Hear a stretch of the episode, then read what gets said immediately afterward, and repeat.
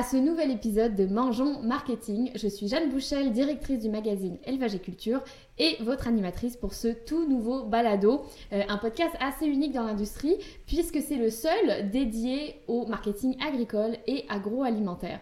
Je suis toujours dans les bureaux de l'agence Virtual qui nous accueille pour ce podcast. Je suis en compagnie d'Alexis Michel, responsable marketing chez Virtual. Salut Alexis. Salut Jeanne, comment ça va? J'espère que vous allez bien chez vous aussi. oui, ça va bien, merci. Je suis contente euh, de te voir aujourd'hui. D'ailleurs, tu vas être avec moi sur tous les épisodes de, euh, de ce balado. Je te lâche pas. Tu me lâches pas. Euh, et puis aujourd'hui, ben, Alexis, on est avec Paola Mainponte, qui est designer graphique chez Virtual. Salut Paola. Salut vous deux. ça va bien? Ça va et vous? Oui, ça va, merci. ben, Paola, est-ce que tu voudrais te présenter un petit peu? Ben oui, bien sûr. Euh, ben du coup, moi, ça fait euh, 8 ans que je suis euh, designer graphique et euh, ça va faire bientôt 2 ans que je me spécialise dans le marketing agricole et agroalimentaire chez Virtual. D'accord. Donc aujourd'hui, on, on, va parler d'identité de marque et d'image de marque avec toi, Paola. Est-ce que tu pourrais commencer par peut-être nous expliquer un petit peu, nous définir les deux termes, nous expliquer un peu la différence? Oui, bien sûr. Euh, bah déjà, ne euh, faut pas confondre image de marque et identité de marque. On a tendance à les mélanger, mais c'est vraiment euh, deux concepts différents. En fait, l'identité de marque, c'est ce qu'on veut que les clients ou consommateurs perçoivent de notre marque ou entreprise. Et l'image de marque, c'est ce qu'ils perçoivent eux. Ok, d'accord. Donc vraiment une, différence à faire quand on est dans le milieu. Euh, puis justement, euh, on, va parler d'identité de marque euh, forte. Qu'est-ce que ça veut dire ça? Bah, une identité de marque, c'est vraiment ce qu'on, comme je disais juste avant, ce qu'on veut représenter, les valeurs de l'entreprise, mettre en avant un aspect différenciant pour justement que ça soit pas la même chose que ce que, les concurrents. concurrents, exactement. Mhm. Euh, n'importe quelle personne, si tu vas dans, un, dans une boutique ou autre chose, si tu vois deux produits pardon, euh, similaires, tu auras tendance à, choisir soit celui qui a le plus de notoriété mhm. ou celui qui, a, euh, qui fait la meilleure impression au niveau peut-être du design ou de l'identité. On a tous, tous déjà pardon, acheté peut-être une bouteille mhm. par exemple de sirop d'érable qui était euh, un peu plus cute mhm. plutôt qu'une autre parce que bah, c'est sympa de l'avoir dans sa cuisine et c'est joli quoi. Oui, puis ça a l'air d'être de bonne qualité, etc. Ça dégage en fait quelque chose, euh, une personnalité. Puis, euh, oui, oui, ça appuie la confiance et la notoriété d'une marque et c'est ce qui fait une relation après avec les consommateurs durable et qui ça donne envie d'acheter ces produits-là. Donc c'est important finalement d'avoir une identité de marque qui est ancrée euh, qui, est, forte, qui, percute. Mhm. Euh, et puis, moi, je me demandais justement par quoi on commence euh, quand on veut une identité de marque impactante. bah ça, ça passe par plusieurs, ça dépend des méthodes de travail de chacun, mais en général, c'est vraiment, on, analyse les valeurs qu'on veut représenter en fonction des entreprises. ça commence surtout par un nom, souvent. Bah oui. Le nom de, de, la marque ou de l'entreprise ou du projet, c'est même des projets ont des identités maintenant.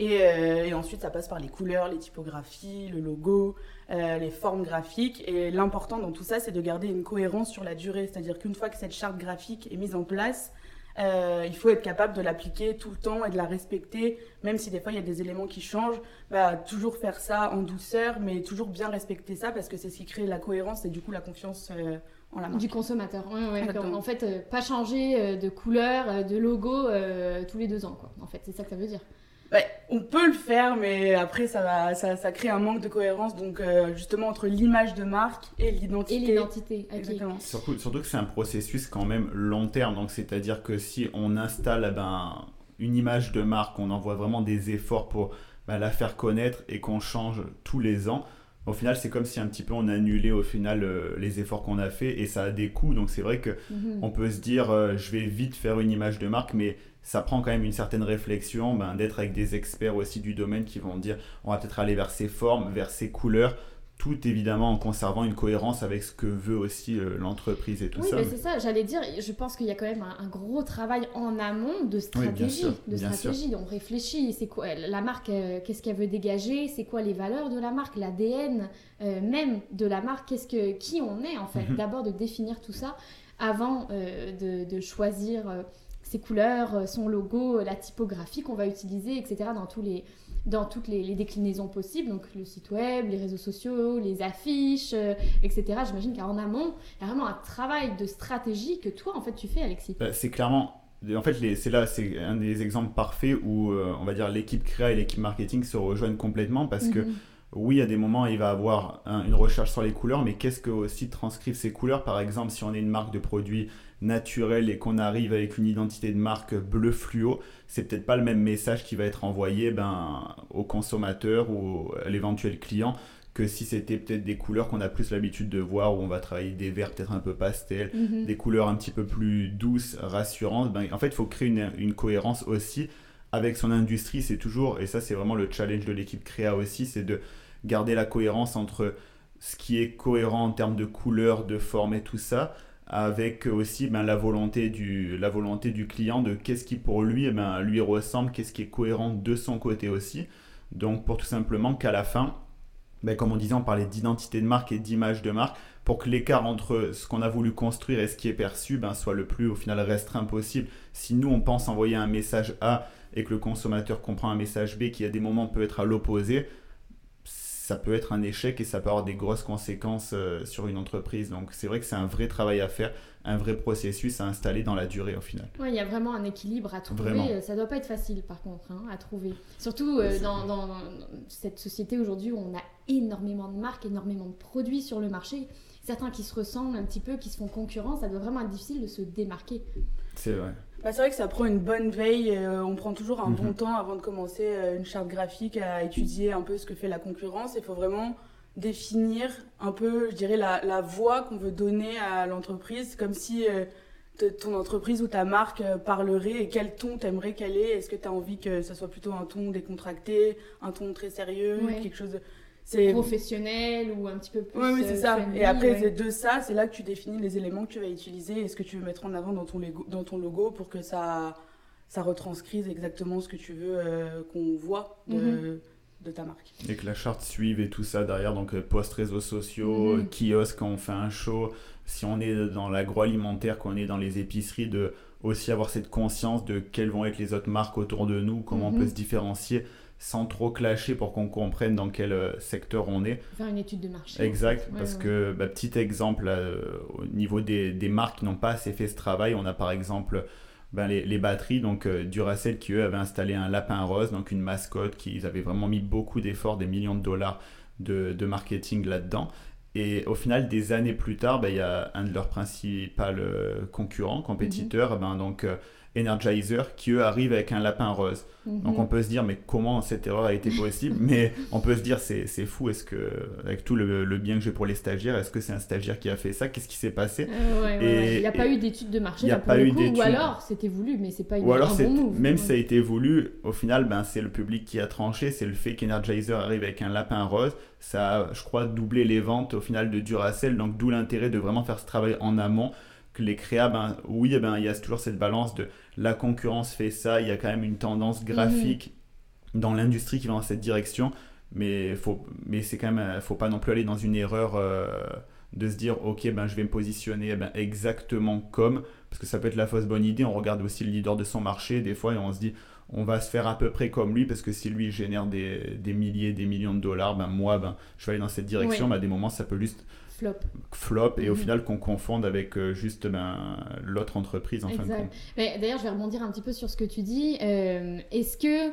Euh, parce que tu sais, on en voit beaucoup là des marques qui, qui sont très ancrées, qu'on connaît très bien, puis qui décident de changer un petit peu leur identité de marque, de changer un petit peu leur logo ou leur couleur. Est-ce que ça, c'est une bonne idée? Est-ce que euh, en tant qu'entreprise, euh, j'aurais intérêt à, à un moment donné, changer mon identité de marque, oui ou non Alors, il euh, n'y bah, a pas de bonne ou de mauvaise idée là-dedans en soi, c'est juste la manière dont, ça va être fait. L'important, c'est toujours, comme je disais tout à l'heure, l'écart entre image de marque et identité de marque. Mmh. C'est-à-dire que si tu as déjà une certaine image de marque, tu peux pas partir sur une identité de marque, donc c'est-à-dire ce que tu veux que les consommateurs voient, qui euh, va euh, complètement aux antipodes de, ce que les consommateurs pensent déjà maintenant de, de, ta marque. Parce que sinon, c'est sûr que ça va, ça va clasher et ça va pas, ça va pas fonctionner. On va les perdre. on va, oui, on va les perdre complètement et ils vont se dire, mais en fait, ils ont changé de, de produit, c'est pas possible, qu'est-ce qui se passe Donc, c'est vraiment cet écart entre les deux euh, auquel il faut faire attention. Après, euh, il y a des manières de faire, ça dépend euh, encore une fois euh, de la marque, de ce que ce qu'on propose au niveau soit du produit, soit des services, peu importe. Soit on fait ça plutôt tranquille, on y va en douceur, soit vraiment on fait ça comme un événement, en mode, Mhm. regardez, on a changé notre image, c'est super sympa, on a fait des nouveaux, nouvelles couleurs, nouveaux logos. Les ça vraiment toujours chacun. aussi bons, Ouais, ouais. etc. Ouais, ouais, d'accord. Oui, parce que bon, on, on sait que dans l'industrie, il y a eu des, des très bons coups et des très mauvais Mm, coups. mm. Bah, pour citer un mauvais coup, hein, pardon à eux, hein, mais c'est vrai que Tropicana, donc marque emblématique avec euh, un packaging bien identifiable, ben, a voulu comme ça ben, changer ben, pour amener du renouveau parce qu'ils se sont dit ok ça fait des années qu'on a le même Oui. packaging, on va vouloir s'installer dans l'air du temps. Exact, c'est ça l'idée aussi de se C'est ça, remoderniser. exactement. Ça fait quand même du bien des fois de voir une marque qui se re- re- remodernise. de se dire ben ok on est on est des anciens entre guillemets Mhm. ben ça fait des années qu'on est là mais on veut montrer qu'on est on est toujours aussi pertinent toujours ben, dans cette époque on est toujours Mhm. dans le coup mais c'est pas toujours ça peut être une fausse bonne idée parce que eux par exemple en changeant leur packaging c'est- ils se sont retrouvés que dans les épiceries plus personne n'arrivait à identifier Tropicana. Donc ils s'y attendaient absolument pas. Ils étaient ils disaient sûrement que la marque est tellement forte que quoi qu'il arrive Tropicana restera Tropicana. Sauf que énorme flop. Et je crois à peu près ils ont perdu avec cette opération de changement de marque 50 millions de dollars. Donc ça inclut tous les frais de changement Oui, de packaging, les campagnes qui ont été amenées là-dedans et aussi le manque à gagner. Donc c'est On, on parle pas d'une petite erreur Non. de ah euh, finalement c'était pas top. C'est là c'est euh, vraiment mis en difficulté l'entreprise. Donc faut quand même faire attention. Oui, puis euh, si je peux faire un petit parallèle, moi j'ai un contre-exemple en fait de ça, d'un coup qui a été Mhm. bien fait. J'ai envie de parler de McDonald's. Mhm. Euh, en 2010 en France, ils ont euh, décidé de- d'amener la couleur verte Mm. dans le dans le- de l'identité de marque. Euh, justement pour re- redorer entre guillemets leur blason pour faire comprendre que c'est plus santé que ce qu'on pense et euh, euh, plus engagé au niveau environnemental. En tout cas c'est ce qu'ils essayent de, de dégager. Puis c'est super bien passé. Le rouge le vert pardon a remplacé le rouge et c'est super bien passé. Ça c'est quand même c'est quand même très fort C'est fort et ça a été fait euh, de manière euh, très subtile, donc euh, c'est ce qui Mhm. fait que ça fonctionne. Donc comme je te disais juste avant, euh, c'est soit tu fais un gros coup et tu présentes à tout le monde, regardez, une nouvelle identité, soit tu fais ça très une longue subtilement. campagne qui ouais Exactement. Euh, McDonald's, pour le coup, en France, ils ont fait ça très subtilement et ça a très bien marché et ça a été accompagné de, de- de plein d'autres euh, projets euh, publicitaires et marketing pour mettre en avant du coup ça et pour que ça passe tout doucement comme des pubs euh, qui mettaient vraiment en avant le euh, commerce euh, local, euh, des, des- des aliments un peu plus bio. Ils ont rénové énormément de McDonald's en. France euh, pour que ça soit comme un peu plus haut de gamme, comme plus un restaurant plutôt qu'un fast-food. Et euh, le, tout ça fait que bah, on n'y voit que du feu et on s'en rend même pas compte. euh, comme toi, tu tu, tu Ah t'en oui. étais pas aperçu euh, Non. avant qu'on te le dise vraiment. ah Pour vraiment toi, c'était encore rouge et jaune et Exact. basta quoi. Ah oui, quand on m'a dit, mais non, c'est vert depuis 2010, je me dis, non, pas possible, impossible. Je suis allée regarder sur, euh, je suis allée regarder sur internet et oui, effectivement. Et puis la campagne, en fait, je l'ai vu passer. J'ai vu passer ces changements-là, mais j'en suis, ça, ça, ça, a été intégré.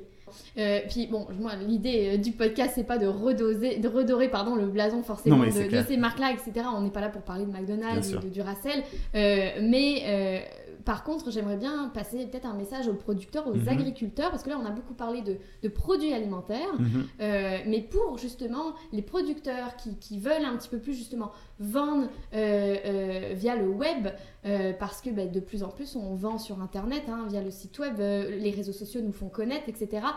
Puis de plus en plus de, de producteurs, d'agriculteurs approchent l'agence Virtual pour euh, retravailler leur identité de marque ou tout simplement pour créer une, une identité de marque. Donc là, qu'est-ce que, quel message vous aimeriez leur passer? Ben, c'est vrai que c'est déterminant même parce que là effectivement on a parlé de grosses entreprises, Voilà, on, c'est ça. Mais on a, a aussi beaucoup accentué là-dessus. Bien sûr, et c'était plus pour vraiment pousser un curseur et prendre des exemples significatifs, mais même pour une petite entreprise, et je dirais même encore plus pour une petite entreprise, où au final chaque effort marketing est déterminant, ben, le fait de poser une image de marque, de se dire je vais me lancer dans ce processus, c'est hyper important parce qu'après, tout ce qui découle, ben, enfin tout ce qui va suivre l'image de marque est hyper important. C'est-à-dire que ensuite, quand on crée du contenu sur les réseaux sociaux, si on va dire le post est partagé, on est content, oui, mon post a été partagé quelques fois, mais qu'on n'arrive pas vraiment, parce que dans le fil d'actualité, notre taux d'attention il est très faible hein, sur les réseaux sociaux.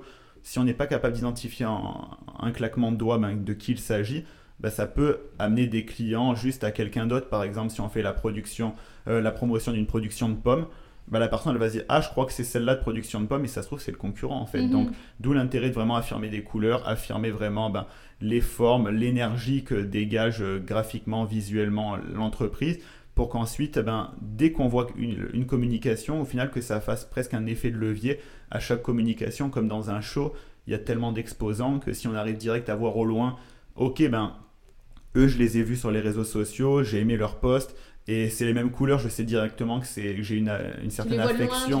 on se dit, eux, je les aime déjà, on a tous ce truc-là, et indirectement, ben, ça permet aussi de passer des, des, étapes, des barrières dans le processus d'achat ou de collaboration.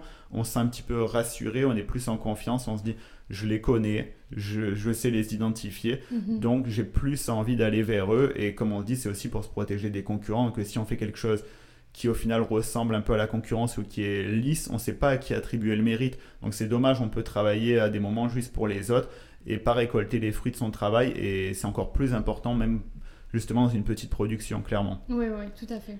Et euh, moi, je, soulèverais, je soulèverais même un autre, un autre point, c'est que souvent, quand on n'est pas dans le milieu euh, vraiment de la publicité, du marketing ou du design, on a tendance à penser plus, euh, ok, produit, mhm. vente, et c'est tout, et on voit pas l'importance euh, d'une identité euh, de marque ou d'une identité visuelle. Et vu que ça a quand même un, coût, on va pas se mentir, euh, on pense parfois que c'est une dépense qui peut être superflue, mhm. exactement, alors que c'est un réel, c'est un réel investissement. Et, Sur le long terme. Exactement. Et mhm. comme on disait tout au long du, de l'émission, c'est ça, ça, ça, appuie la confiance, la notoriété, etc. Ça donne envie de, de, de, de continuer avec cette marque. Et euh, de nos jours, en plus de ça, il y a pas mal de petites marques aussi, j'ai remarqué, qui, avec les nouveaux outils, et c'est très bien euh, mis en place, euh, se lancent dans des créations d'identité visuelle seules en se mhm. disant j'ai peut-être un œil un peu graphique et je peux me mhm. permettre de faire ça toute seule parce que j'ai pas les moyens d'investir dans une équipe ou de travailler avec une agence ou avec un graphiste ou que sais-je. Mhm. Et euh, ben, c'est un vrai métier. Mais on peut pas faire ça. Ah euh, enfin, ça marche pas, ça marche pas comme ça. Sinon, on serait pas là nous euh, pour tout ça. Ça prend quand même une réelle expertise. Et c'est vrai que j'ai déjà vu des petites entreprises qui faisaient ça au début pour dépanner. Et, euh, et ils, se disent mais je comprends pas. Je me suis donné à fond, mais mon logo ressemble pas du tout à ce que je voulais. Ça ressemble à rien. Puis ça marche pas. Les gens euh, comprennent pas vraiment ce que je fais. Euh, donc ça prend vraiment. Il faut pas hésiter, on peut à venir euh, voir des experts, se renseigner pour faire les choses correctement parce que c'est un bel investissement et ça sert vraiment mhm. à quelque chose. Oui, et tout à fait. Mais je pense que c'est une très belle manière de conclure euh, cet épisode. En tout cas, merci beaucoup Paola, merci Alexis d'avoir discuté avec moi euh, de d'identité de, marque et d'image de marque. C'était super intéressant. Euh, pour celles et ceux qui nous écoutent, si vous voulez vous lancer, ben, c'est le moment de contacter l'agence Virtual qui se fera un plaisir de vous faire un, une soumission, un devis gratuitement. et puis ensuite, pourquoi pas de continuer. Et puis, Mangeons Marketing, c'est pas seulement des balados, c'est aussi des événements à venir et il y en aura où mhm. on parlera d'identité de marque, d'image de marque. On va un petit peu plus creuser ces questions-là. N'hésitez pas, suivez Agence Virtual sur les réseaux sociaux euh, pour rester à l'affût de ces événements-là, euh, puis avoir la chance de rencontrer les experts euh, du milieu et leur poser vos questions. et puis voilà, donc pour les prochains épisodes de Mangeons Marketing, n'hésitez pas à nous suivre Élevage et Culture sur Facebook, sur notre chaîne YouTube, sur Instagram et sur toutes les plateformes d'écoute Balado Québec, Spotify, Apple Podcast et Google Podcast pour ne rien manquer. Le prochain épisode, on parlera de SEO. Donc si vous ne savez pas ce que c'est, restez avec nous. Si vous savez ce que c'est, eh ben, écoutez-nous quand même parce qu'on a plein de choses à vous apprendre. Merci beaucoup, à très bientôt. Bye bye.